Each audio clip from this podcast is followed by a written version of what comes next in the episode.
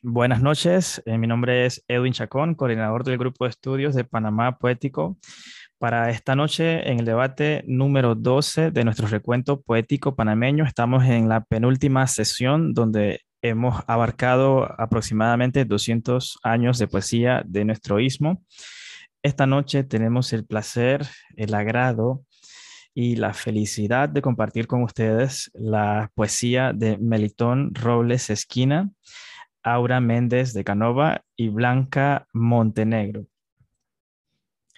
Muy bien, Melitón Robles Esquina nace en la ciudad de Panamá en el año 1960. Él es licenciado en contabilidad por la Universidad de Panamá, graduado con eh, honor Sigma, Sigma Lambda él también tiene una maestría en administración de empresas por la Universidad de New Haven en Connecticut. Él es un lector que reconoce la tradición literaria, se apoya sobre todo en las obras de Cervantes, Edgar Allan Poe, Alfonsina Storni, Juana de Ibarburó, César Vallejo, Gabriela Mistral, Octavio Paz, Rubén Darío y Jorge Luis Borges, entre otros. Melitón perfecciona su poesía como aprendiz del poeta panameño Salvador Medina Barahona. Cuenta con dos obras poéticas, Aunque la sangre no pese más que el agua, y Tierra sobre Tierra, que es su producción más reciente. Aunque la sangre no pese más que el agua, tiene diferentes temas, aborda en, sus diferentes categorías eh, temas muy variados e inclusive hasta distantes en sí. Eh, Melitón es un hombre que revela su fe y la expresa por medio de su poesía, haciendo referencias a la conexión del hombre y a Dios en primera instancia.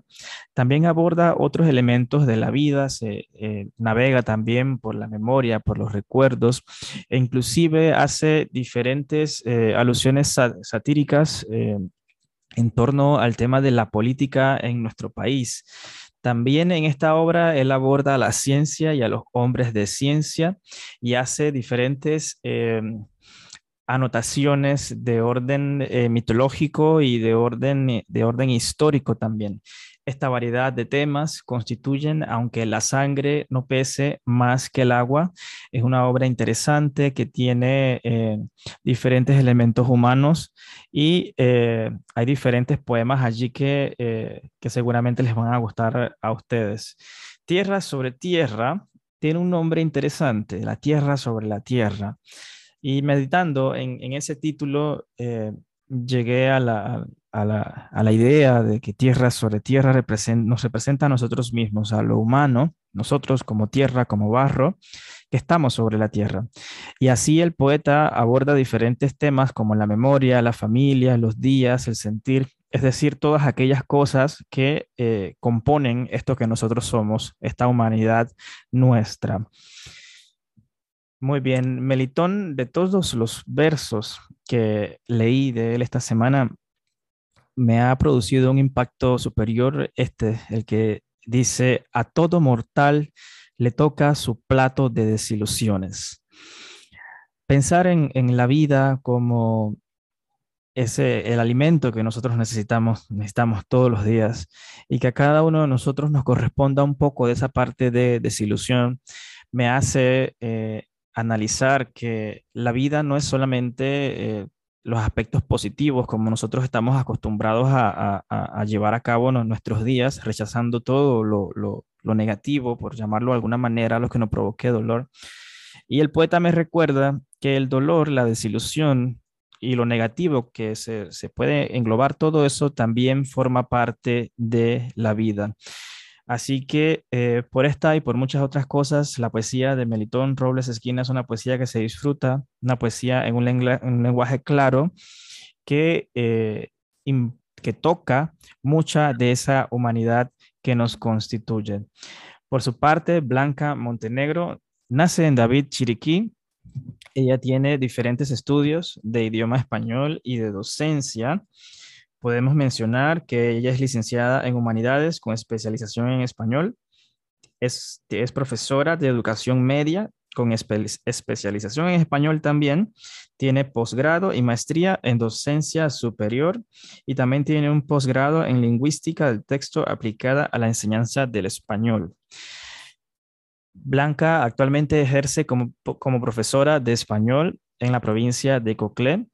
En el área de la cultura, ella es egresada del programa de formación de escritores en el año 2019 en la sección de poesía y en 2020 participó en la de novela.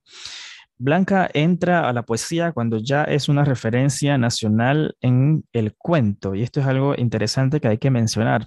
Tiene publicada eh, un compendio de cuentos titulado Boriliquios y también un cuento infantil que se titula La hormiga y yo. En poesía, Blanca Montenegro recientemente ha publicado Habitarme, este compendio de poemas de su autoría es una obra digna de analizar, digna de, ver su estructura, porque tiene muchos, es una obra bastante compleja y hay que decirlo porque tiene mucho uso de simbolismo. Se ve una lucha de fuerzas a lo interno del poemario y también utiliza bastante los contrastes, que esto es algo, algo interesante. Estas tres líneas de, de, estructura se pueden observar a lo largo de todo el, el poemario y el simbolismo religioso que la autora utiliza para eh, dar a entender su visión del mundo es interesante porque seguramente todos nosotros venimos de, de, un, sistema de, social en donde aprendemos de religión a muy temprana edad y luego eh, cuando vamos creciendo podemos encontrarnos con esas luchas internas entre lo que la, persona siente y lo que es socialmente aceptado o religiosamente aceptado. Los contrastes los podemos ver en el uso que hace la poeta de diferentes elementos, sobre todo, y destaca la noche y el día, y las comparaciones que se hacen de luz y sombra a lo largo del poemario.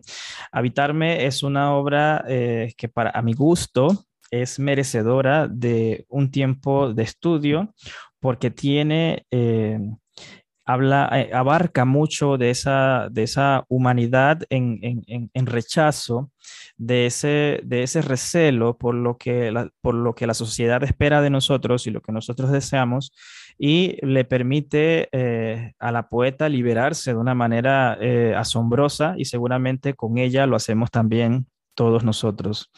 Blanca Montenegro escribió, de nada sirven abstinencia y ayuno si se está quejando tu cuerpo. Pensar que en este grupo de estudio hemos analizado diferentes obras del, pasado, de la Edad Media, estuvimos estudiando a Dante también y allí, analizamos bastante este, esta situación social de lo, de lo que se espera de la persona y lo que se le permitía hacer a la persona. Y Blanca nos trae un momento liberador con este poemario en donde ella hace coloca a la persona en, el centro de la, discusión del asunto y es la persona quien decide independientemente de lo, de lo, que se espera de ella. Así que Blanca, felicidades por habitarme. Ojalá llegues lejos con este poemario. También vamos a hablar de Aura Méndez de Canova. Llegamos, llegué al menos yo al conocimiento de Aura por medio de nuestra compañera de estudios, Julie. Así que yo voy a hacer una pequeña mención de unos datos biográficos y entonces pasaremos a, a Julie que nos va a hacer una introducción un poco más profunda de la obra de Aura. Ella es de Aguadulce, en Coclé, nace en el año 1956. Ella eh, participó en el Profe de Poesía en el año 2020. Tiene una vasta trayectoria cultural sobre todo en el grupo literario Letras de Fuego, donde ya contabiliza 16 años y también es coordinadora del programa sociocultural Siembra de Lectores de Aguadulce, donde, donde tiene la misma cantidad de años.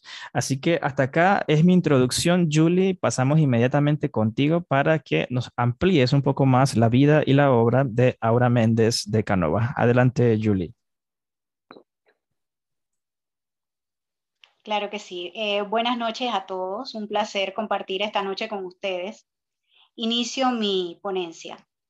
La poesía nos humaniza, nos sensibiliza. Hay que enviar con ella un mensaje de esperanza ante el mundo inestable y cambiante. La poesía es el género de la delicadeza humana que despierta la conciencia, constituye una de las formas más artísticas, puras y bellas del lenguaje. La poesía vuelve visible a un mundo invisible. Aura Méndez de Canova. Con estas palabras hace una breve referencia de su significado en una entrevista que le realizaran. Como sabemos, se dedica al oficio poético y se destaca como escritora de literatura infantil. Es fundadora del proyecto Asturias, Capital Mundial de la Poesía, Patrimonio Cultural Hispanoamericano. En el año 2006 publica su primera obra titulada Naipes, la cual tiene una monografía. Esta poesía se expone de manera sublime, elevada y se ve envuelta en motivaciones y temáticas retóricas que a la vez es moderna, de aspecto objetivo y fácil de comprender. Cabe señalar que la revista literaria Ángel de Argentina incluyó en su publicación uno de los poemas titulado Renacer. En el año 2009 publica Destellos de Memoria y Piel, de la cual se deriva una obra pictórica donde se transformaron las imágenes y metáforas en pintura plástica, creando una obra surrealista por los graduados del año 2009 del Centro de Bellas Artes, que reposa en la Biblioteca Pública de Agua Dulce. Destellos de Memoria y Piel se ha prologado cuatro veces por las siguientes personas. Moravia Ochoa, poeta. Juan Gómez, escritor y catedrático. Cere Torres Méndez, escritora y especialista en propiedad intelectual, y Salvador Medina Barahona, poeta. Me fascinó la forma poética en la que describió el poemario, del cual compartiré un extracto.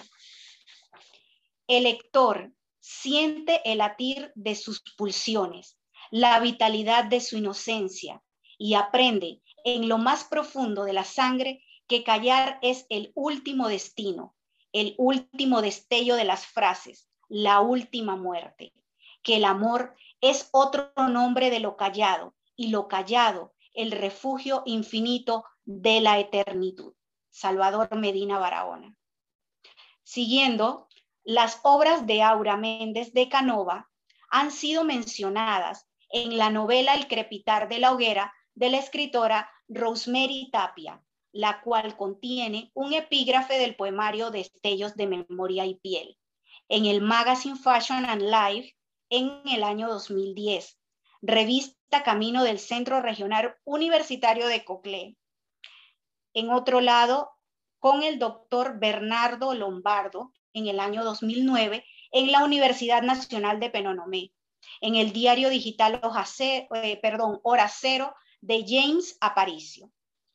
Para el año 2012, Naturaleza Mágica, antología de cuentos poemas y teatro, el cual contiene el cuento Barcos de papel en el barrio, publicado con la Academia Panameña de Literatura Infantil Juvenil, APLI. El poema que escogí para compartir un extracto se titula Quimeras sin fechas. Y dice así, estás en la piel de la noche, una campana suena en nuestro existir y el herrumbe del mañana zaroso. Nos amamos cual aves sin límites, existimos, existiremos entre mares y planetas. Amor sin fecha, renacer insaciable, latentes recuerdos hacen lágrimas secas, predestinador a las cicatrices del amor. Hoy quiero quimerizar lo que fue y no fue, Nuestras calles hoy palpitan, ecléctico destino. Hoy soy trovadora de tus noches, o un poema que nace de tu piel tibia. Soy la cara escondida de tus siglos. Noche quimérica, lame pasiones. Veo un océano apacible entre los dos. Sin embargo, la memoria de la piel nos toma de las manos perpetuamente. Como podemos observar, la expresión de la poeta Aura Méndez de Canova utiliza mucho las connotaciones de noche, lluvia, maderos, crepúsculo, amaneceres, colores y universos como símbolos. En mi apreciación eh, personal, puedo decir que la poesía de Aura Méndez de Canova expresa las expresiones eh, o más bien refleja la tinta de la filosofía simbólica, bien definida, con sensibilidad, libertad, fantasía, desnudez del alma, íntima, con una corriente de erotismo sutil. Le canta el amor en toda la extensión de sentimientos en verso y emociones equilibradas, develando sensualidad cálida en el lenguaje, armónico y diálogo, que le permite al lector soñar y descubrir sus silencios. Para finalizar, felicitamos a la poeta Aura Teresa Méndez Gotti de Canova, ganadora de Ercilia Ramos de Argote 2021 de la Universidad Tecnológica de Panamá. Premio al poemario de Caña Manglar y Sal, con el seudónimo Tres Jades. Felicidades, Aura. Gracias. Muchas gracias, Julie, por esa maravillosa introducción a la poeta Aura Méndez. Eh, vamos a comenzar entonces nuestra conversación de esta noche. Vamos a hacerlo en el siguiente orden. Vamos a comenzar con Aura Méndez, continuaremos entonces con Blanca Montenegro y cerraremos la noche con Meritón Robles.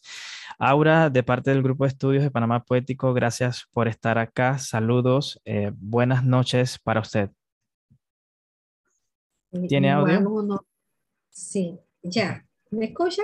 Sí, le escuchamos, gracias. Ah, igual, es todo un honor estar con Panamá Poético, todo el equipo y toda la gente de las letras.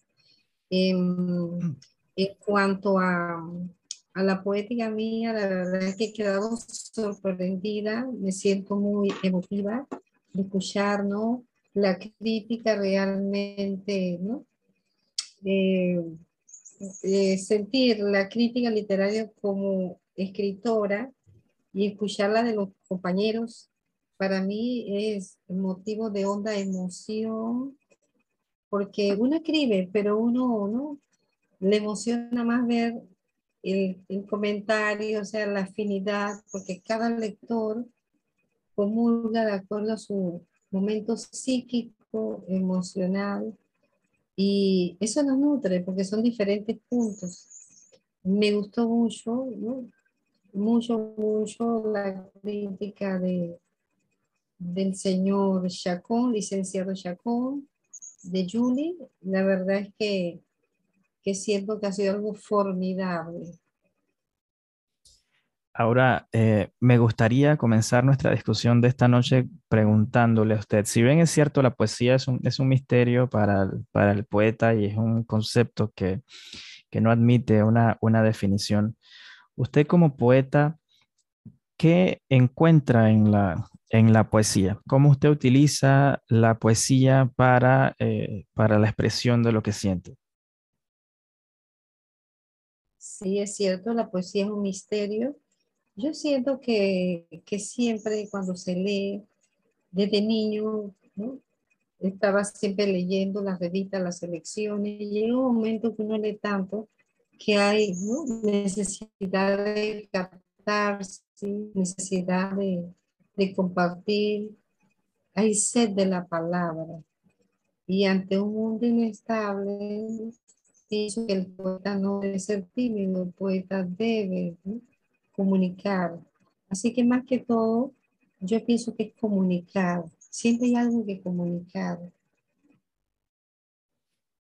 Una comunicación, excelente. Muchísimas gracias, Aura. Eh, bueno, para el resto de, los miembros del grupo, tenemos a la poeta con nosotros. Si ustedes desean dirigirse a ella para hacerle alguna pregunta o compartir algún poema de ella, de la muestra que les ha sido enviada, con mucho gusto, adelante, pueden comenzar en este, en este momento. Buenas noches. Hola Blanca, vamos a comenzar con Blanca y entonces sigue Héctor luego. Adelante. Bueno, primero feliz de estar acá eh, en una noche donde comparto con dos compañeros de talleres, la señora Aura Méndez y Melitón Robles, específicamente de la señora Aura Méndez. Eh, me atrevería a decir que es una escritora audaz porque maneja diversas temáticas. En los talleres de poesía hemos compartido tanto del erotismo y sabemos que ella trabaja también la parte infantil. Entonces, ¿cómo ella logra mezclar esto? La felicito por esto. También resaltar que yo vivo en Agua Dulce, lugar que comparto con esta escritora. Entonces, ella es referencia de cultura en el distrito de Agua Dulce y por ende también en la provincia de Coclé. Qué orgullo tenerla acá. Me atrevo entonces a leer un poema ensimismada en tu silencio, solo un extracto. En este exhausto vuelo de soles vencidos, aún habitas en mi carne, candil en las tintas. Solloza el viento y toca la sed en la sangre. Fuimos silencios sin flechas. Hoy eres un destino cruzando océanos. Tu incansable esclavitud ata en mis sueños de poeta. Habla un, un poco de su de su esfuerzo de poeta y también utiliza alguna simbología, pero siempre tiene pinceladas de erotismo que me llama la atención cómo está eso marcado allí cuando bien sabemos que trabaja también la parte infantil. Felicidades a la escritora Aura Méndez. Gracias, Blanca. Interesante tu visión. Y más que nos conocemos, como cierto, estamos conviviendo acá en la provincia y esa afinidad, ¿no? Y y como dijo Blanca, hemos compartido los talleres, así que me siento en familia. Bueno, es, interesante eso que menciona Blanca de, pasar del, erotismo al, a la poesía infantil. Me llama la atención porque yo también hago, ah, bueno, no he, no he escrito todavía eh, hacia lo infantil, pero he, he, ofrecido talleres para niños y he escrito poesía erótica. Entonces, eh, yo creo que el poeta como que tiene esa facilidad de, de, abarcar todo, todo lo, todo lo humano en una sola cosa sin que exista como esa, esa, esa, esa separación social que, que, que hay. Eh, y la poesía erótica, el, el eros, eh, como, como, como engendro de amor, es como para mí es, es, un, fenómeno que ha sido estudiado, era muy importante en Grecia y, en Panamá es un tema que está como cavando un poco más de, de espacio en nuestra cultura. Así que eh, eh, no deja de ser interesante esta mezcla, eh, un poco extraña para la, sociedad, pero creo que para el poeta es como una sola cosa. ¿Le parece a usted, Aura, que es así? Bueno, sí, de verdad que es un poco extraño, ¿cierto? Del erotismo a la parte infantil, pero creo que tiene algo, ¿no? Eh, yo trabajo con mi esposo en una clínica pediátrica, tengo más de 12 años y estoy en contacto con los niños y tengo un rincón literario.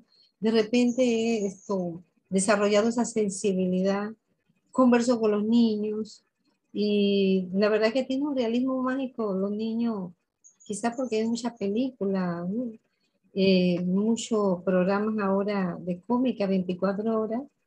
Y yo pienso que ese mundo, ¿no? Con los niños, conversar, eh, me ha traído esa empatía sin proponérmelo, he quedado insertada en ese ambiente, ¿no? Que empecé con el tema erótico y de repente ahora estoy con el tema infantil juvenil. Quizás porque trabajo con ellos, estoy con ellos allí y es de lunes a viernes, así que quizás ese sea el, el detonante. Así es. Héctor, adelante, creo que querías intervenir antes, puedes eh, utilizar el micrófono ahora. Bueno, eh, muy buenas noches. Eh, ¿Qué tal ahora con esta también que convivimos en el profe Poesía 2020, creo? ¿2020 o 2019? No me acuerdo. Sí. 2020. Sí. creo. Sí. Bastante, una gran poeta. Y me acuerdo que pasó que cuando nos, nos tocaba corregirnos, eh, usted siempre me cambiaba todos los poemas y lo, lo, trataba de poner porque siento que su estilo es más onírico, más, más suelto, pues, y busca la metáfora tal vez eh, no tal vez rayando en inentendible, pero sí como más, más espiritual, más al aire, pues. y yo otra vez tenía los pies muy en la tierra y siempre me acuerdo de eso, de que cuando me tocaba con ustedes me cambiaba todos los poemas. sí, que, y muchas felicidades, verdad, me puso muy contento de que haya ganado el premio, de verdad. Quería leer un poema de usted eh, de Naipes. Creo que es su primer poemario, Naipes, ¿verdad? Ajá, sí. Hay varios espíritus en ese poemario. Fragmento de tiempos abrileños. Abril abre sus fronteras con ojos de sal, muestra todos sus encantos. La gente, el cielo y el mar se saludan, llenan el aire con palabras. Mirad en cada esquina un trozo de miel para deleitar. Cipreses y palmeras se abanican, besando faroles de papel. Se han enamorado del sol verde. Abril resuena en mi memoria, fotos, lágrimas, pluma, lámpara y lluvia nueva. Brotó poesía de mis tardes bohemias. Muchas gracias, Héctor, por esa intervención. A mí me, me gustó Serenidad. Está en su muestra poética que nos, que nos, ha, que nos ha enviado. Eh, de verdad que proyecta esa, esa serenidad por la forma como, como mezcla eh, los elementos naturales. Y hay algo que me gusta mucho en Serenidad, es, eh, es que usted menciona la, la dialéctica de los árboles, el misterio de las estaciones, el deceso de muchos soles y los sonidos que agitan la tierra. Y es precisamente de esa profundidad, de, esa que usted habla aquí para ver las cosas, la, de la cual se vale el, poeta para, la escritura. Hablar de la dialéctica de, los árboles y de ese misterio que ocurre en el paso de una, de una estación a otra, es esa mirada de poeta que atraviesa todo, que percibe las cosas y es capaz de llevarla a, papel. Ahora, ¿qué consejo usted le daría eh, a los poetas más jóvenes que recién empiezan a, escribir poesía? Bueno, primero que nada, yo diría que la disciplina con rutina en regla, porque de la rutina se emanan grandes cosas. Eh, sobre todo por una rutina de lectura, leer de por vida el género que a ellos les interese, sea poesía, sea, sea crónicas, cuento, leer de por vida el género, porque siempre vamos a estar eh, viendo innovaciones. También les recomiendo leer mucha filosofía, porque sin poesía no hay filosofía. En una entrevista con César Núñez siempre aspiré a tener con él una entrevista y pude tener dos en Editorial Portobelo y no se me olvida, ¿no? Yo quería saber la poesía, cuál es la estructura de la poesía. Y él me dice, tienes que leer ciertas obras y tú vas a encontrar tu estructura. Porque la poesía libre no tiene una poesía tan definida, pero en la medida que leamos los grandes maestros vamos buscando nuestra estructura. Y dentro de esa estructura aprendí que no solamente lo psíquico, lo emocional, los símbolos, sino también la filosofía del poeta, para que el poema ¿no? sea más profundo y comulgue con el lector.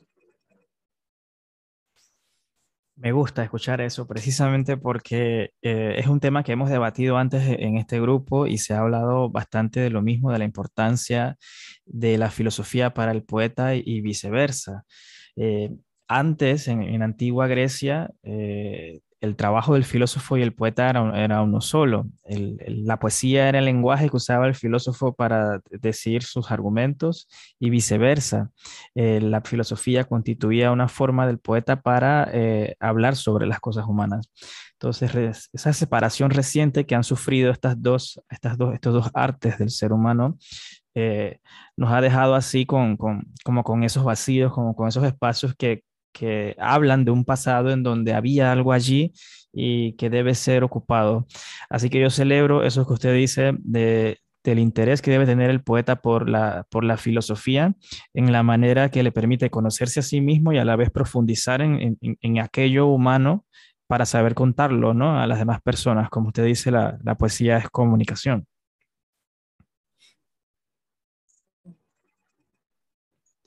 Melitón. Un minuto que está pasando alguien por ahí vendiendo algo. Ajo, sí, eh, como todos los días. A todos nos pasa, sí, sí, no se, no se preocupe. Cuando estés listo, puedes comenzar. Yo, estoy por proponer que a la calle le cambien el, el nombre de la calle El Ruido, porque se oye ruido todo el día. Eh, buenas noches, ahora un gusto compartir contigo también. Estuvimos en talleres y, como decía Héctor, yo creo que, era un placer cuando nos asignaban trabajar con Aura. Eh, todo el mundo quería trabajar con Aura y, y creo que ese es por la experiencia. ¿no? Ahora, ya que lo mencionaste, ¿tú tienes algún libro especial que recomendarías de filosofía para leer? Eh, la filosofía zen me gusta porque habla mucho del arte, que el arte ennoblece al hombre y de pronto ahí consigue una lista de arte, porque todo hombre, todo hombre que hace arte humaniza y por ahí, por esa corriente me he ido. Creo que es un libro que me marcó la vida, eh, un libro antiguo de filosofía zen. Yo, por mi parte, pudiera recomendar eh, la poética retórica de Aristóteles, y hay varios por allí del, del tiempo de, de, Aristóteles que tienen análisis filosóficos sobre el, el arte poético, que es, es, bastante interesante. Ahora, eh, por temas de tiempo, esta noche eh, eh, vamos a, continuar con nuestros otros dos autores de esta noche. Para nosotros en Panamá Poético llegar a conocerle ha sido muy, muy especial, muy importante. Esperemos que eh, esta, esta, esta, primera iniciativa sea el comienzo de muchas. Una vez más, enhorabuena por el, el premio Ercilia Ramos de Argote. Nosotros estaremos muy pendientes de, ese lanzamiento de, su obra y estamos siempre disponibles para continuar colaborando con usted en la difusión de su poesía y de su, eh, de su arte poético. Gracias por estar con nosotros esta noche, Aura. Todo un placer. Solo, una pregunta antes de que continúe. ¿Ah, Aura, claro. tu, libro todavía está en la librería por, por Tobelo? Sí, ahí se consigue.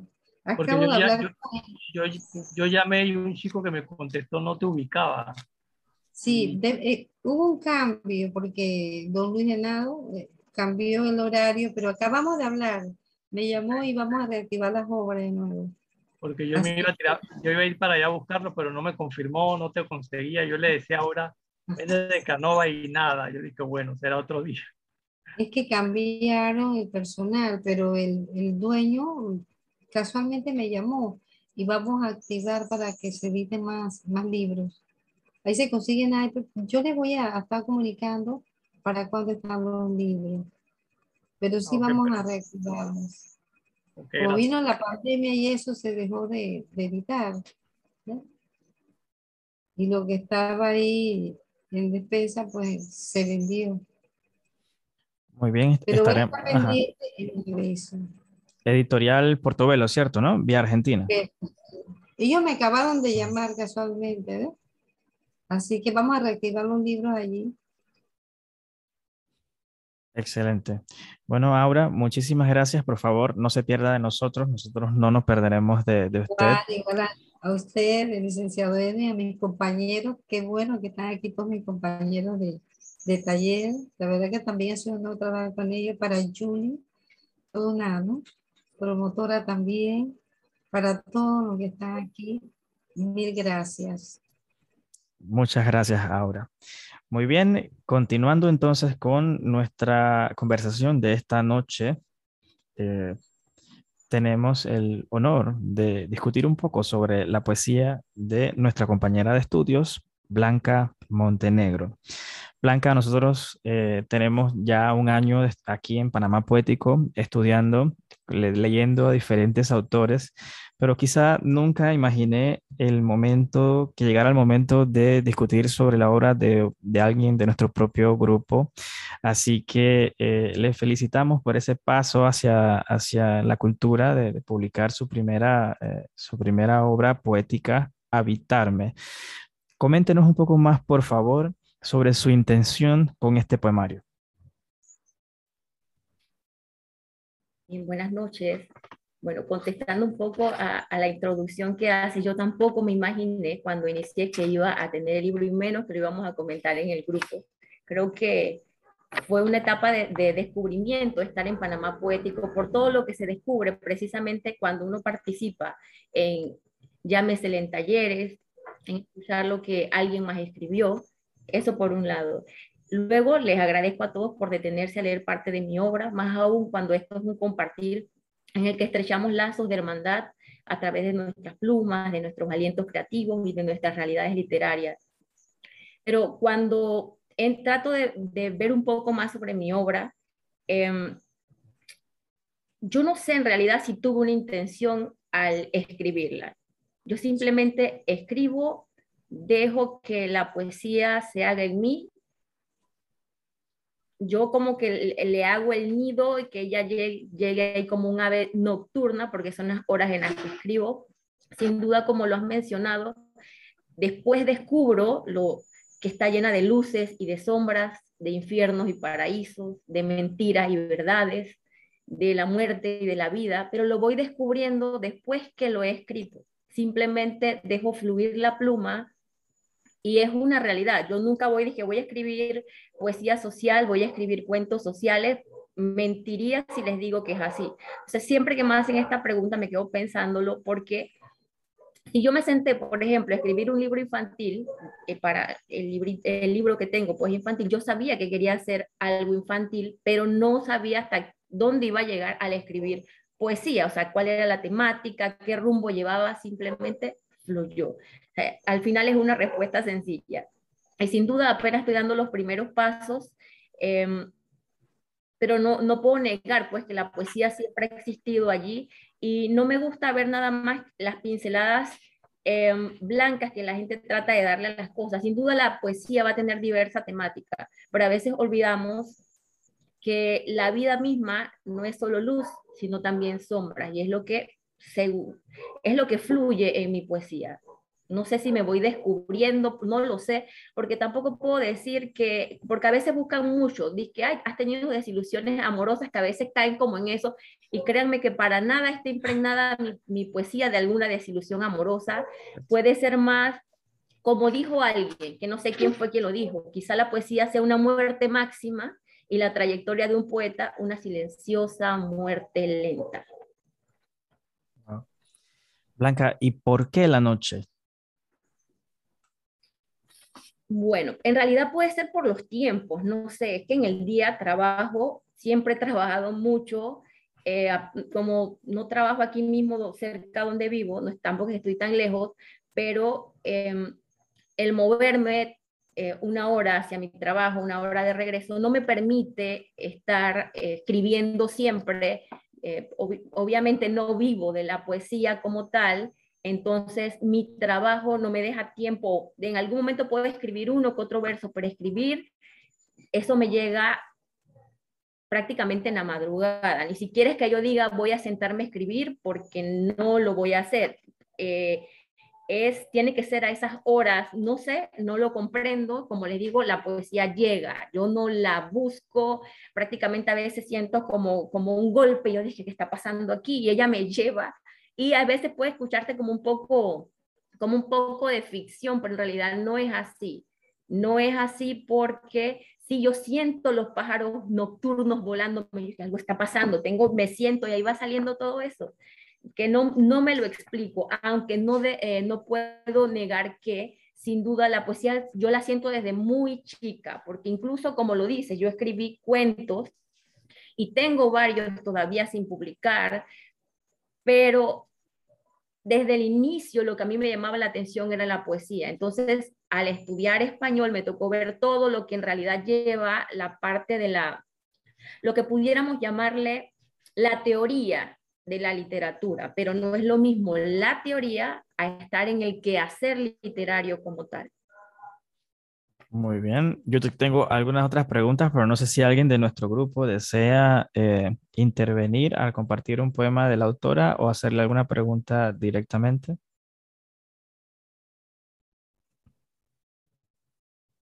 Héctor. Ah, bueno, a mí me, me pasó algo curioso. No sé si pasó porque agruparon a los poetas eh, de esa forma, eh, pero me pasó que me quedé pensando que, de ah, el estilo de, poesía de Blanca se parece bastante al de Aura en el tipo de metáforas que buscan hacer, las imágenes que generan. Incluso las dos eh, tocaron el tema de escribir literatura infantil, pero que el estilo y, y haber tocado el tema infantil son cosas en común, pues. Pero los, los temas que tocan en la poesía eran bien diferentes, pues, y realmente a mí me, me gustó descubrir a la poesía blanca. La sentía a veces que llegaba y te golpeaba, eh, te hacía enfrentar, eh, o sea, tiene muchas partes muy hermosas, pues, pero también te hace enfrentarte tal vez a una parte más oscura de la vida. Y, y te llegaban así como un golpe, pues, y eh, es interesante que puedas hacer eso y eh, hacerlo de una forma hermosa, pues, porque realmente hace una poesía muy, muy hermosa, muy estilística. Pues. A mí me gustó mucho.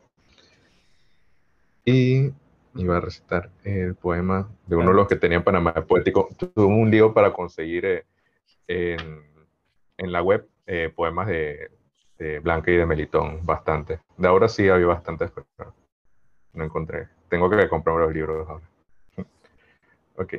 De, de habitarme. Traté de salir a buscarme y tropecé conmigo en la puerta. Nunca salí, nunca entré. Traté, pero el espacio estaba vacío y los recuerdos poblados de tulipanes y óxidos. Las arañas tejían a mi costado laberintos de cobre. Sus patas murmuraban ecos de fantasmas por las ruinas de aquellos años que jamás desaparecen. Inmóvil traté, me dibujé en hostil sombra, pero solo encontré un cuervo en reposo, murciélago en la soledad. Estaba grandioso. Yo diría que ahí hay bastantes referencias, no solamente eh, eh, a, la noche, sino también a la oscuridad. Hay elementos color negro, el cuervo, el murciélago, las arañas, que, que creo que que combina bastante con, la intención del, que se siente al final del poemario. Si bien la autora escribe de forma bastante espontánea, su poesía tiene una característica que es bastante particular, que creo que todos sentimos lo mismo y es una poesía que sacude, es una poesía que, perturba, es una poesía que, te, que te hace pensar. Me ha dejado asombrado Ah, adelante, no, no, claro, adelante, adelante. No, me ha dejado asombrado saber que realmente dice que no, no te sientas con una intención de generar algún tipo de, de poema o algo así, porque pareciera que sí, pues. Pareciera que a propósito buscas como, como golpear a la gente, eso, de, un de una buena forma, pues. Pareciera que sí, pareciera que estuviera dirigido. Es bien interesante, me ha asombrado eso. Blanca, eh, ¿por qué el uso de de títulos eh, y algunas frases en, latín? Bueno, a veces tiene que ver un poco con mi formación. Sin duda me tocó también dar cursos de latín, en español tenemos del origen, y, e incluso mi tesis de grado fue de latín, entonces como eh, aparte de eso, yo estuve bien de lleno con la iglesia eh, desde que cumplí 15 años hasta, bueno, ya se, escucha como 1903, ya se escucha histórico, así cuando uno pone fechas, bien desde los 15 años, porque también al igual que Aura que menciona, por ejemplo, que trabajó con niños, yo empecé a trabajar con niños en la catequesis desde ese tiempo, y al estar inmiscuida allí, por lo mismo es que ustedes ven como esa, cuando yo menciono, por ejemplo, eh, como las partes estas adversas, estando en un, en un sitio, en un lugar de la sociedad en que se trata de buscar paz, a veces se encuentra lo contrario, pero mucha gente no lo da a conocer.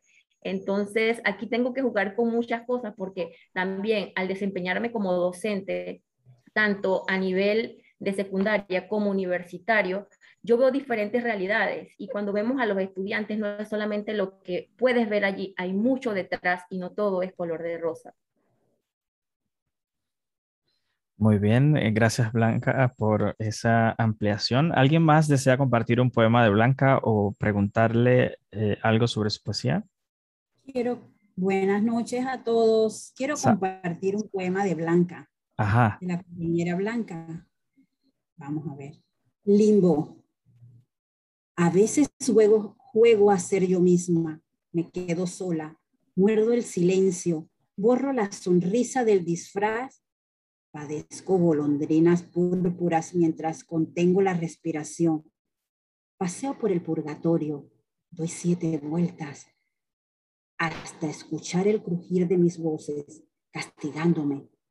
Como un inútil cordero en una caja de cartón, un día y otro día y otro más. Gracias, Blanca, por el poema.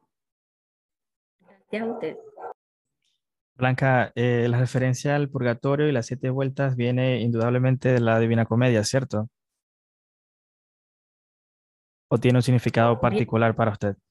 En realidad es que es la mezcla de todo. Como le dije que estuve muy de lleno en la iglesia desde los 15 años y encontrarme con estas obras literarias clásicas, hay como un, un encuentro allí de, de situaciones vividas y o no vividas directamente por mí, sino que uno la puede ver en los demás. Entonces, sin duda, leer clásicos en algún momento eh, sí va a ser como referencia para las diferentes simbologías que nosotros querramos manejar. Muy bien. Y es, precisamente el, tema de la, simbología, lo cual se convierte, convierte su obra, le da como un poco más de densidad, porque hay muchos elementos religiosos y de hecho aparentemente es, precisamente el elemento religioso el que constituye un hilo conductor a lo largo de su obra. Hay referencias a la zarza ardiente, hay referencias a, las estatuas de sal, hay referencias a, diferentes elementos que provienen de, la, que provienen de la fe y que le dan forma, al, le dan una estructura a esta obra suya. Me permitiré leer un extracto de un futuro eh, ensayo que saldrá de Panamá Poético sobre esta obra Habitarme. Eh, escrita por mi persona. Eh, dice así, la noche representa la alegoría maestra de la autora que nos permite guiarnos a lo largo de su poemario. Más allá de este obvio sentido aparente, la noche es el sitio de la autora para revelarse a sí misma. Así lo indican los epígrafes que ella ha seleccionado para cada una de esas secciones. Comenzando por su hostil cita a Charles Bukowski, que trae a la escena el diablo mismo, para sorpresa del lector, no se encontrará con rituales, estrellas limitadas por un círculo ni velas encendidas invocando alguna fuerza incomprensible, sino con las ideas religiosas que la autora aprendió durante su infancia y juventud sin siquiera ella escoger, tal como es la estructura de la religión de la autora que salta a la vista y de cualquier otra religión en el mundo y es que el hecho de escoger se ha tornado en un principio importante para la generación desde la cual escribo, derecho que la autora conoce ahora y le fue negado en el tiempo de su generación. Así que el diablo aparece al lado de la autora con su picardía y paciencia de siempre y pone en tela de juicio todo lo querido, no por voluntad, sino por costumbre. En este balance de las fuerzas entre el bien y el mal, lo aprendido y los instintos que los rechazan, el hilo conductor que utiliza la autora para llevarnos en su imaginario, donde nos permite ver la vida con sus hastiados ojos. Blanca, habitarme es para mí eh, una referencia a, su mundo, a su mundo interior, eh, que, es bastante, que es bastante denso, bastante complejo.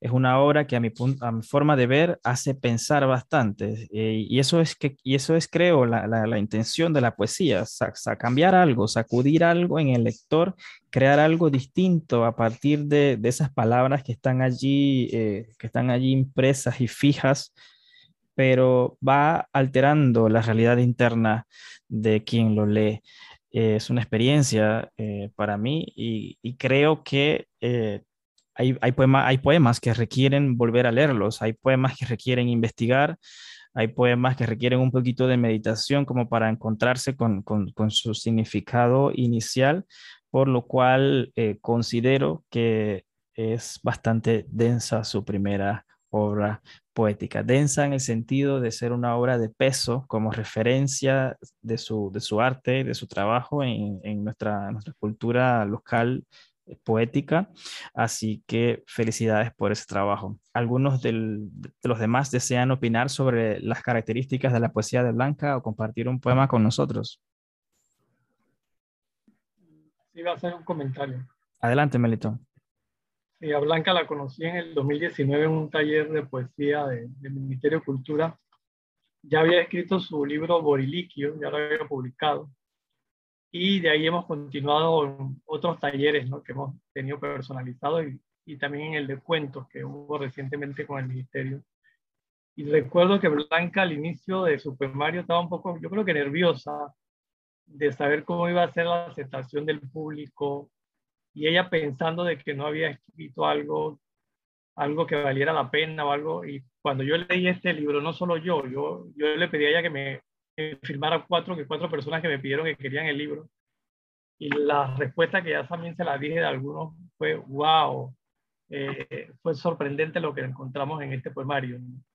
Eh, yo le dije incluso que si yo hubiera sido jurado de un concurso y esto hubiera pasado por mi mano, quizá le hubiera dado el primer premio. Y recuerdo que una de, las compañeras que lo compró, ella es museóloga, profesora en Bellas Artes, y ella me dice, óyeme, yo pensaba que esta persona, esta muchacha era una señora mayor, eh, que tenía unos 60, 70 años, porque pareciera el poemario cómo ha vivido, ¿no? Y estos mundos que me llevó a Lilliput, a Macondo y todo eso, y cuando veo que ella nada más tiene como 39 años, dice, y entonces se quedó sorprendida, ¿no? Y esto se lo digo a Julie, Héctor, ustedes que están jóvenes y a los otros que están ahí, que no tengan temor. Eh, yo sé que se están tomando su tiempo, como dijo ahora, es disciplina, lectura, trabajo, pero atrévanse a, a, seguir trabajando y publicar su obra. Eh, y, esta fue la sorpresa de Blanca. Yo le digo, Blanca, yo escuché un día que cuando uno tiene hijos bonitos hay que tener bastante, entonces que tiene que apurarse a publicar otro. Eh, y le voy a compartir un poema aquí breve de esos mundos que nos llevó a realidades mágicas mi alma navegó hasta Lilliput. Allí se encontró segura entre pequeños extraños, extraños pequeños, que me veían como un extraño gigante, como un gigante extraño. Escapé hacia Macondo, pero llevo cuatro años, once meses y dos días, y esperando a que saliera el sol, me enclaustré lo suficiente para vivir mis 100 años de soledad. Es por eso que mi amiga decía, oye, yo pensaba que ella había vivido más años. Y mi amiga se quedó con, ya lo leyó Héctor, pero ella se quedó con esto. Traté de salir a buscarme y tropecé conmigo en la puerta. Me dice, cada vez que yo salgo de mi apartamento, tengo grabado esos dos versos y me tropiezo y vuelvo y entro y me tropiezo. Así que Blanca, para que sepa que tienes una fan que todos los días se tropieza cuando sale de su puerta. Felicitaciones. Y sigue escribiendo. Muchas gracias. Las palabras de Melitón, sin duda, eh, animan muchísimo. Eh, me alegra que haya compartido este poema porque ese poema es, si no mi favorito, uno de los favoritos.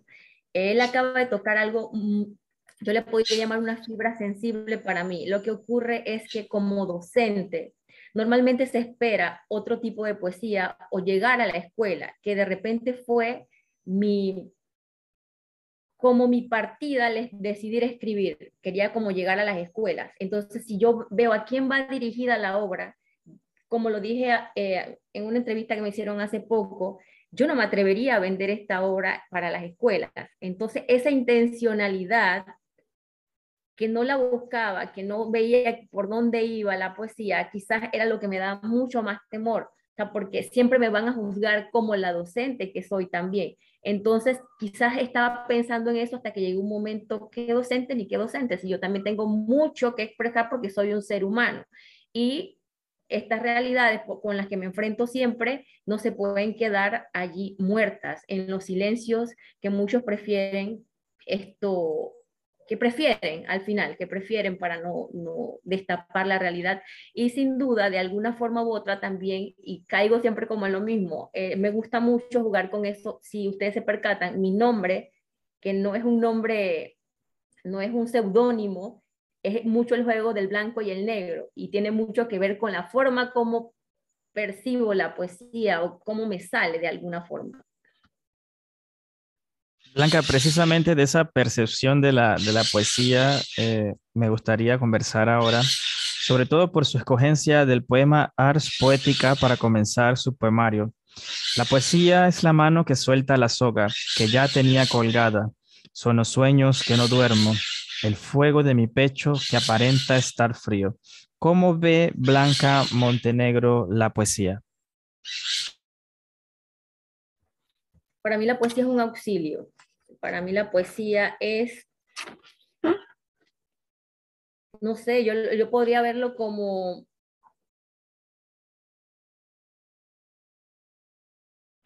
es un amor, pero ahí como lo digo, sin duda, es la mano que suelta la soga que ya tenía colgada. De alguna forma u otra, esa soga que no necesariamente que me trato de suicidar de la vida, pero hay suicidios de situaciones que ocurren y a través de esta simbología, porque para mí la poesía no es un relajo, para mí es un oficio serio que me llena muchísimo, que deja salir mis ángeles y mis demonios. Entonces, eh, también pasa algo. Yo soy fans de la vida y de la, las obras de los poetas suicidas. Entonces, si bien es cierto, yo no los leía, me fascinaron sus vidas, luego me fui a las obras de ellos y no sé, me identifico con ellos. Ahora bien, repito, yo no era que era, le estaba leyendo poesía como tal, como lo hemos conversado anteriormente, a las escuelas generalmente llegan los clásicos, los clásicos, llámese los actuales, eh, perdón, de aquí, de Panamá o de afuera, pero eran los clásicos. Entonces hubo que escudriñar más cuando ya me vi dentro del oficio y fui descubriendo muchísimo que hay de poesía, porque a veces la gente buscaba solo eh, el amor. Incluso hay personas que dicen, por eso también, como menciona Melitón, ¿por qué mi temor? Porque mucha gente se iba a, los temas, a la temática amorosa y no me salía o no me sale la temática amorosa. Ahora bien, yo puedo hacerla.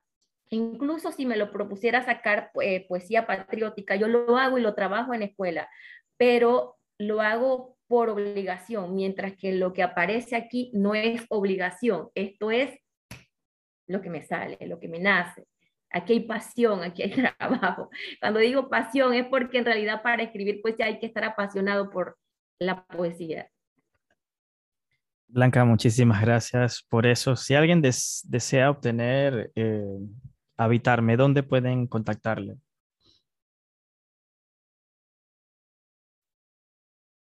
Bueno, solamente tengo habitarme acá, que si me lo solicitan, lo envío. Todavía no he hecho contacto con nadie para ubicarlo en algún lugar en Panamá.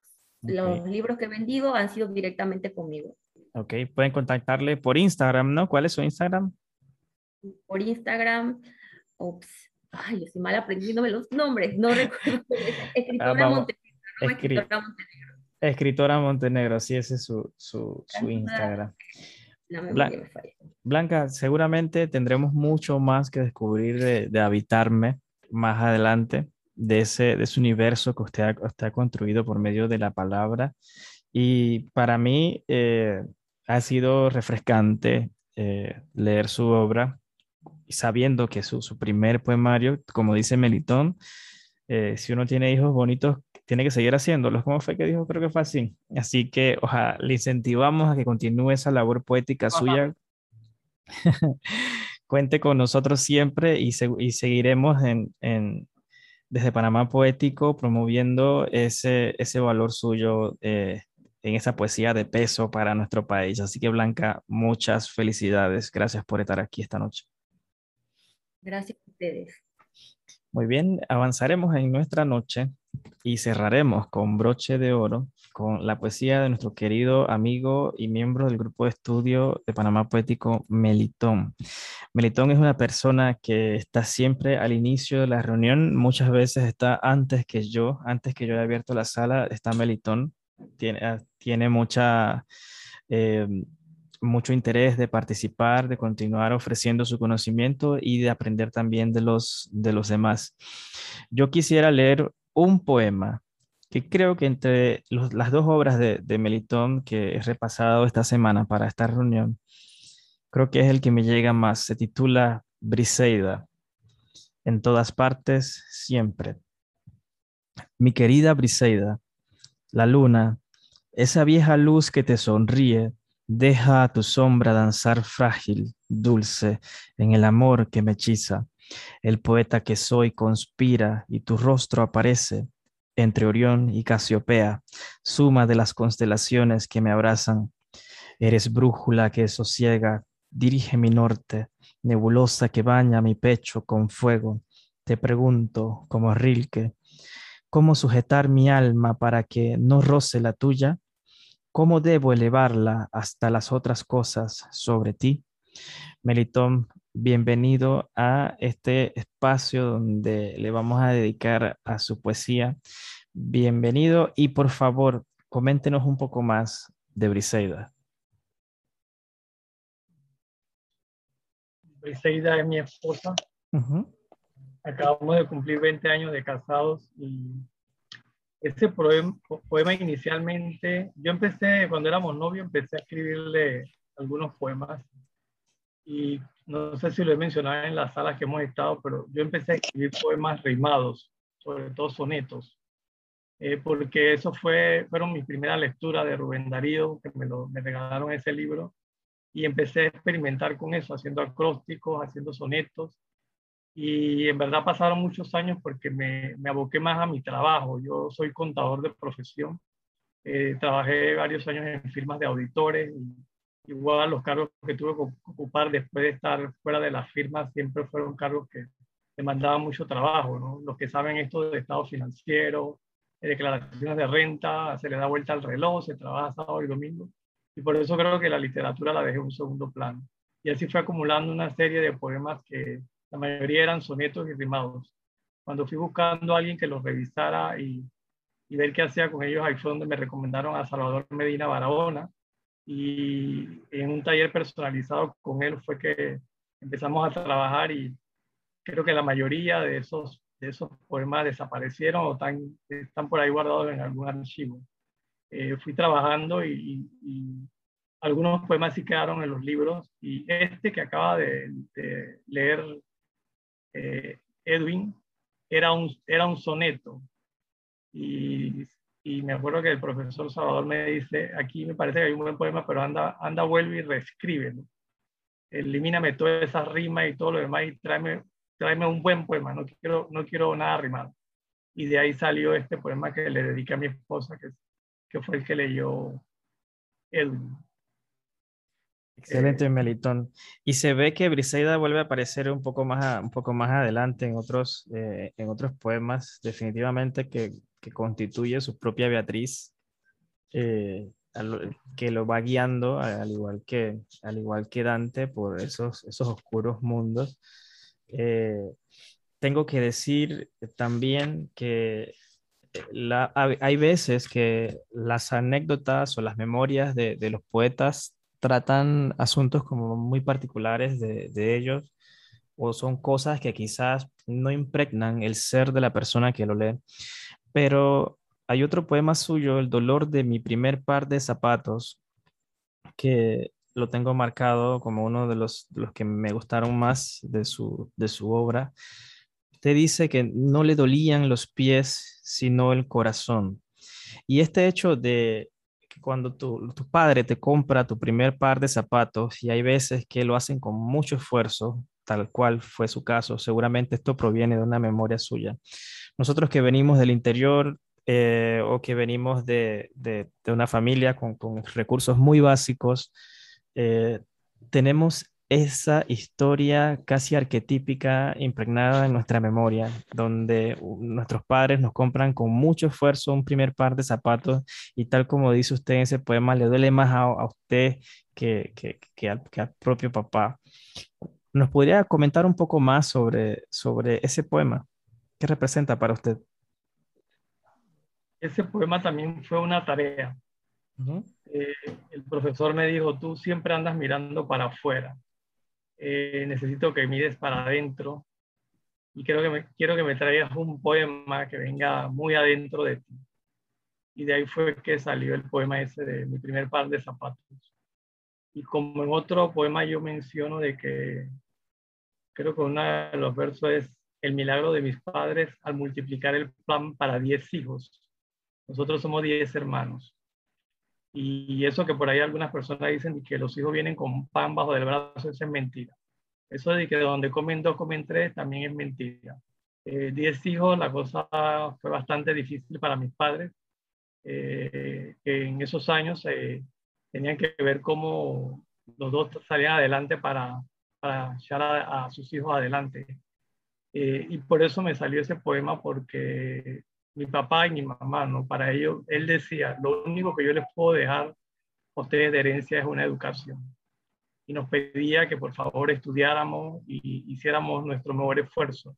Entonces, para ellos ir eh, llegando a la época del colegio, eh, comprar lo que eran los uniformes y todas estas cosas, eh, había que hacer la magia, ¿no? como decía. Y yo recuerdo, yo recuerdo una vez que mi mamá tuvo que ir al colegio a, hablar con una de las maestras porque no estábamos listos con los uniformes.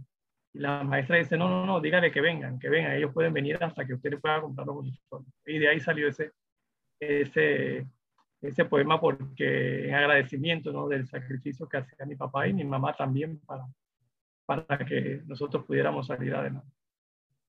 Wow, Melitón, hasta que se me, se me eriza la piel precisamente porque en mi familia somos ocho y también cuando estábamos bastante, cuando yo era joven, eh, bueno, cuando era niño, eh, eso que usted dice del pan es bastante cierto. O sea, yo iba a la, a la barrotería, a la tienda y yo tenía que venir con, con el pan así abrazado, pues traía como ocho flautas así todas las mañanas y los vecinos se quejaban porque dejaba la tienda sin, sin pan, pero era porque nuestra familia era, era así de grande. Hay mucho de lo que usted escribe en lo cual yo me identifico y por eso me gusta bastante su poesía. Gracias por eso. Vamos a continuar con Blanca y luego con Julie en el mismo orden. Adelante. Del poeta Melitón, de quien he sido compañera en no menos de cinco talleres, lo primero que me gustaría resaltar es lo excelente ser humano que es este hombre. Luego, como compañero de letras, puedo decir que apoya mucho a los escritores nacionales comprando sus obras y recomendándolas es muy participativo en los talleres. En esto mantiene siempre un espíritu constructivo para hacer críticas y para recibirlas. Y en cuanto a su obra, hay un poema aparte del que leíste, que es a la esposa, al cual adoro ese poema, de este mismo Tierra sobre Tierra, el ensayo de mi padre sobre la ceguera. Amo ese poema Dice así, es, un poco extenso, pero siento que no vale la pena decirlo a medias, así que lo voy a leer.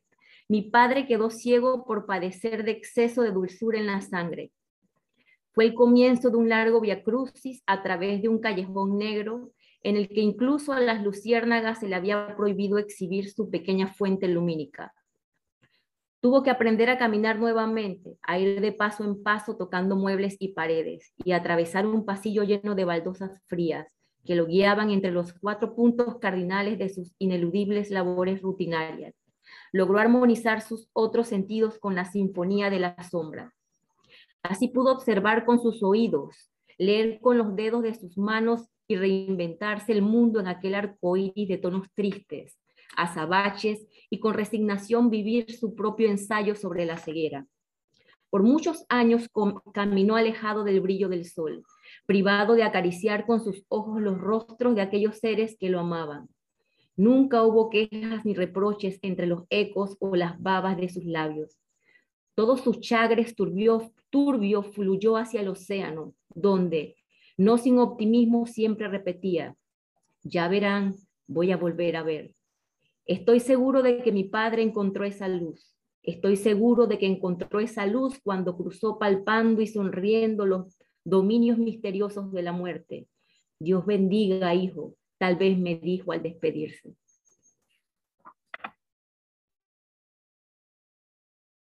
Yo marqué ese poema también porque mi madre es diabética y esta esta descripción tan profunda, tan, tan, tan fuerte que hace Melitón sobre las, eh, cuando está el avance de esta enfermedad en el cuerpo, al, grado de, perder la, visión. Y y mostrar a una persona que intenta reencontrarse con el mundo de otra manera eh, y sobre todo porque viene en memoria de, su padre, Julio Ernesto Robles Rivas, eh, me hizo meditar muchísimo, me hizo recordar a mi mamá. Y, fíjense que son, son memorias del poeta, pero que de alguna forma comparten algo universal, comparten eh, eh, situaciones humanas que, que, nos han ocurrido y que, y que uno ve y que uno se refleja en, en ello. Julie, adelante, tenías la mano alzada, podemos continuar con, contigo ahora. Gracias. Bueno, para felicitar. Sí, te escuchamos. Por alguna razón se cerró, pero ya estamos de vuelta. Sí, ok. Y en cuanto a su trabajo, me gustaría comentar que observé que los matices y los toques de su poesía exaltan las temáticas descritas como complemento, soporte de su mundo, que se hilan con palabras sencillas pero expresivas y de sentimientos muy profundos. Y me encantaron. Gracias. Muchísimas gracias. Solo eh, para, corregir, Julie, Melitón Robles. Eh, una, una, vez pensé que me iban a, asesinar porque llegó un señor a una, a una, este lugar, una, una lavandería. Yo fui a planchar unos, una ropa y llegó el señor, pero con un tono así, cuando la, la chinita me saluda, digo, oh, ¿cómo está, señor Melitón? Y él dice, usted es Melitón Sánchez, pero vino así como una cosa que me asustó. yo digo, no, no, yo no soy Melitón Sánchez, yo pensaba que me iba a golpear. Es Robles Esquina, me equivoqué, disculpe. Melitón Sánchez tuvo algunas experiencias aquí malas que mucha gente tuvo enojado con él. Era el deporte olímpico. Es verdad. Mil disculpas.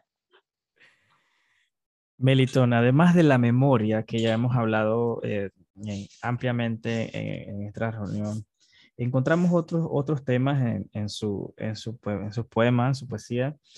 Eh, ahí es interesante su visión de la, de, la política. Hay, eh, pensar que la política es ya un tema difícil, eh, tanto de analizar para nosotros. Llevar la política a la poesía es un trabajo, creo que tiene un, tiene un esfuerzo adicional hacer, hacer esto, llevar la política a la, a la, poesía. Y encontramos en, aunque la sangre no pese más que el agua, hay una, una sección que trata prácticamente, tiene todo lo que es eh, eh, una crítica a la, a la política de, de nuestro país. Em, ¿Cómo ve usted eh, esa relación de la poesía y la política?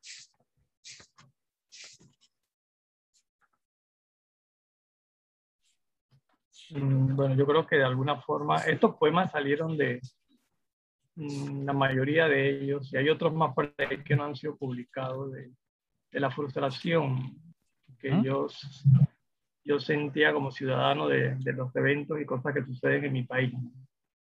Y, y así fue escribiendo unos que fueron aceptados para este libro. Este libro en verdad recoge poemas diversos, no, no es una, una temática.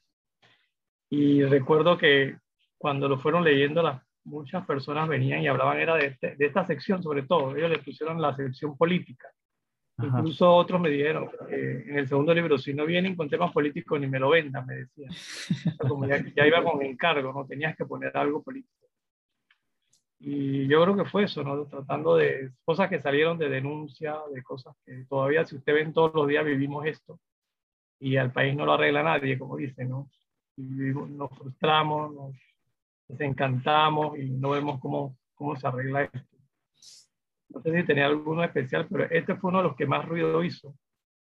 Eh, después le saqué la, una, una, secuela que se llama El queso de la rata. No sé si lo han leído algunos. A los que no tienen el libro se los leo un rato. Sí, adelante, puedes leerlo.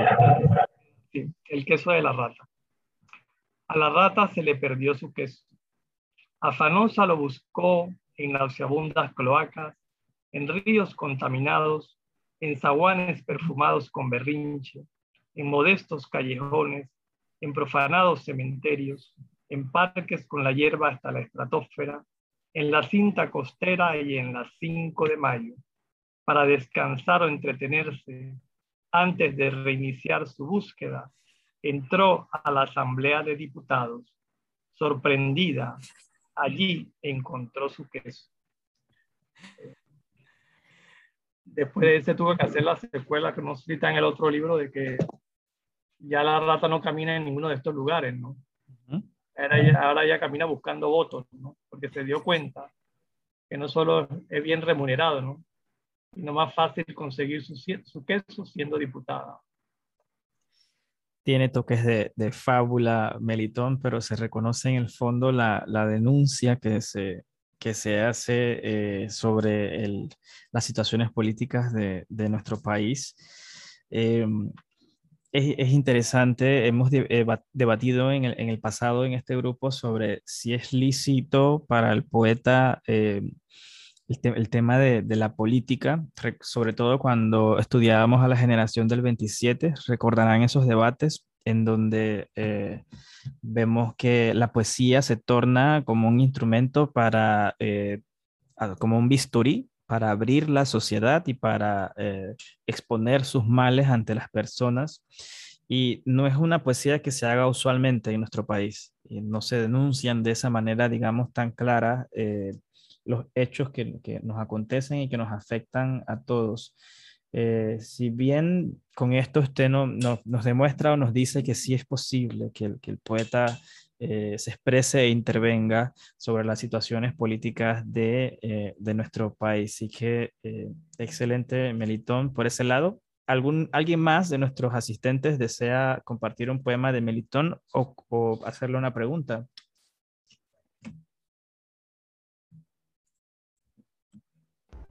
Sí, eh, yo otro que era para Briseida, pero de un momentito que lo vi. Que...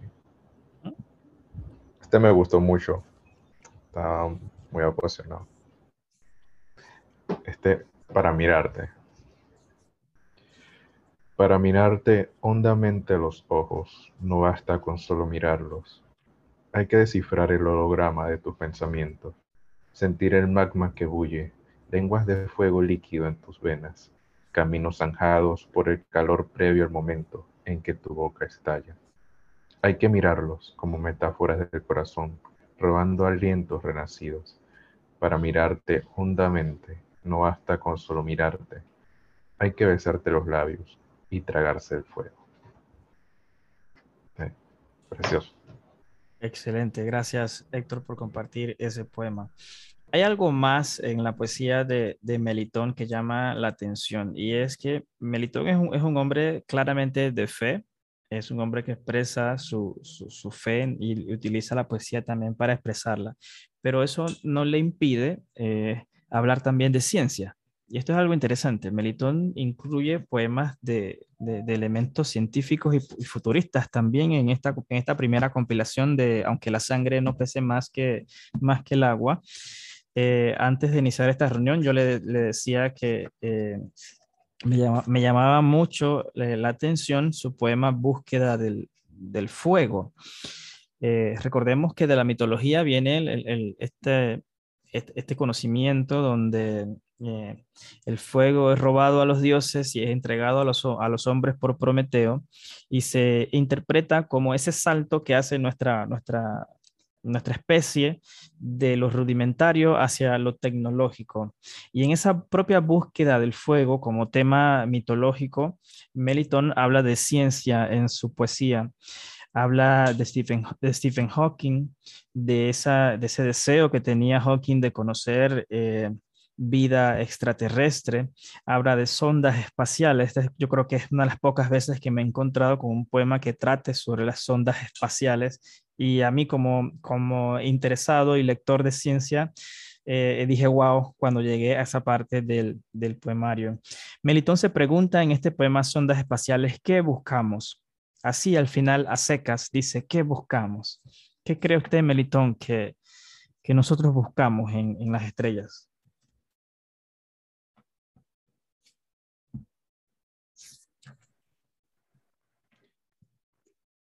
Yo creo que ese ese, ese poema que termina que buscamos, trato de, de contestarlo en el que sigue oscuridad. ¿no? Nosotros, eh, a través de todos estos siglos que han pasado, nos, nos hemos pasado buscando, no sé, respuestas a muchas cosas. creo que siempre estamos mirando hacia el espacio. Eh, muchas personas dicen que, que nosotros pensamos que, que quizás nosotros somos los que vivimos, vinimos en naves espaciales y seguimos creyendo que son otros los extraterrestres, ¿no?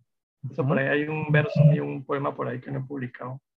Y, y es eso, ¿no? ¿Qué buscamos? ¿Qué buscamos para resolver tantas cosas que, que nos afligen y, y que están de alguna forma dañándonos en este planeta? ¿no? Hay el cambio climático, estamos en una pandemia que no vemos cuándo vemos la luz. Y quizás respondiendo de te leo el, el que dice oscuridad, ¿no? Sí, claro. Para que vean. Dice, a pesar de que muchos vientos han soplado, dejando atrás las rudimentarias cavernas, el ser humano continúa atrincherado en su oscuridad. El fuego no ha servido para iluminar ni su paz ni su camino. Un poco de hambre, una asfixia financiera, una catástrofe de insomnio, basta.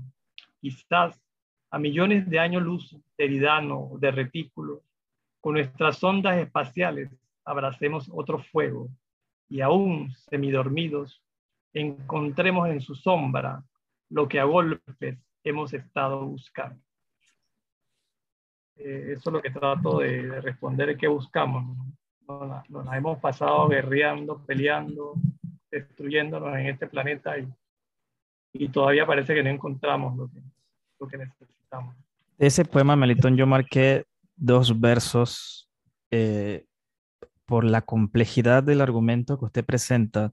Usted nos dice, por un lado, que el fuego no ha servido para iluminar ni la paz ni el camino de los hombres. Y eso sí es cierto, ha servido como un avance tecnológico, hablando del fuego mitológico. Pero por otro lado, más abajo, usted también nos dice que quizás a millones de años luz de esas estrellas, de esas constelaciones, con nuestras ondas espaciales, abracemos o hablando, diciendo otro verbo, encontremos otro fuego. Otro fuego como significado mitológico viene a ser algo que cambia nuestros paradigmas y nuestras formas de, ser y de ver el, el, mundo. Yo creo que detrás de estos poemas hay un hombre que lee bastante de diferentes temas. Aquí hay información de antropología, hay de mitología, información de, de ciencia y todo esto contrasta con, con, su, con, la visión de su fe, con la visión de, de, de su forma de, ver el mundo que encontramos en nosotros. Disculpen, el Zoom me ha molestado y se, ha, se me ha reiniciado se me ha reiniciado dos veces. Pueden oírme, ¿verdad? Sí. Sí, bien. Decía Melitón que eh, abarca, abarca mucho de lo, de, aunque se vean como polos opuestos, y siendo usted un hombre de fe, eso no le impide hablar de ciencia de ninguna manera, de reivindicar a los hombres de ciencia e inclusive a soñar con ciencia, eh, porque esto es ciencia, lo que usted ha soñado con, con este poema. Para mí, descubrir su poesía en las anécdotas, en sus vivencias, me he visto yo mismo reflejado. Son temas que me interesan bastante, por lo cual yo también aplaudo su poesía, Melitón, y estoy seguro que... Eh, eh, esta, esta experiencia, esta sabiduría que usted tiene, eh, seguramente inspirará bastante a las generaciones nuevas. Si alguien desea su poemario Melitón, ¿a dónde le contacta? Bueno, ahora mismo el poemario está en la Librería Cultural Panameña Ajá. y en los Riva Smith y en la Librería del Escritor que está en el casco. Ah, bueno, tenemos bastantes, bastantes opciones para... También tengo personal, algunos todavía, si, si alguien quiere podemos coordinar. Ya Julie tiene uno prometido ahí. Ya Julie se reservó el suyo. Meliton. Robert, Robert, tenemos que coordinar también. En los dos minutos que quedan de, de nuestra reunión, me gustaría preguntarle cómo ve Melitón Robles el, la poesía.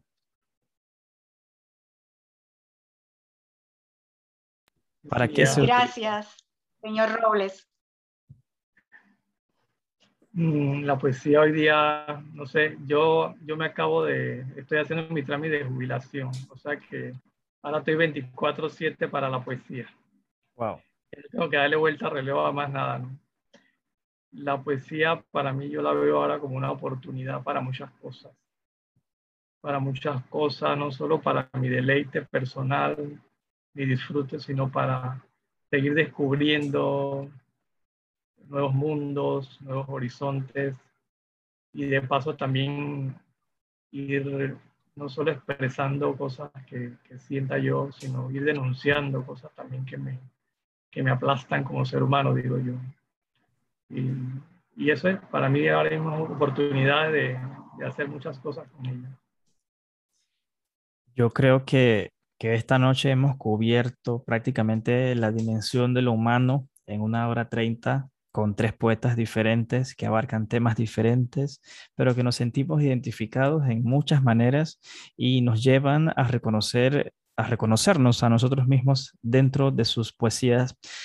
Aura Méndez de Canova, Melitón Robles Esquina y Blanca Montenegro. Para, para mí, como coordinador del Grupo de Panamá Poético, ha sido un placer tenerles a ustedes esta noche, discutir un poco sobre su poesía llegar a conocerles un poco más allá de la pantalla y, eh, y ver en ustedes eh, maestros excelentes para a todos nosotros que nos gusta la poesía y seguramente hay muchos otros escuchándonos que también se verán beneficiados de ese conocimiento de ustedes.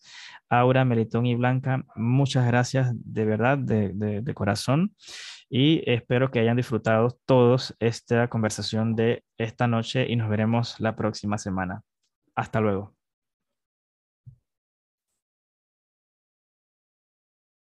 Gracias, buen fin de semana. Gracias, muchas gracias. Adiós, que estén muy bien. Hasta luego. Un placer. Gracias por la invitación. Con mucho gusto nos veremos. Hasta luego.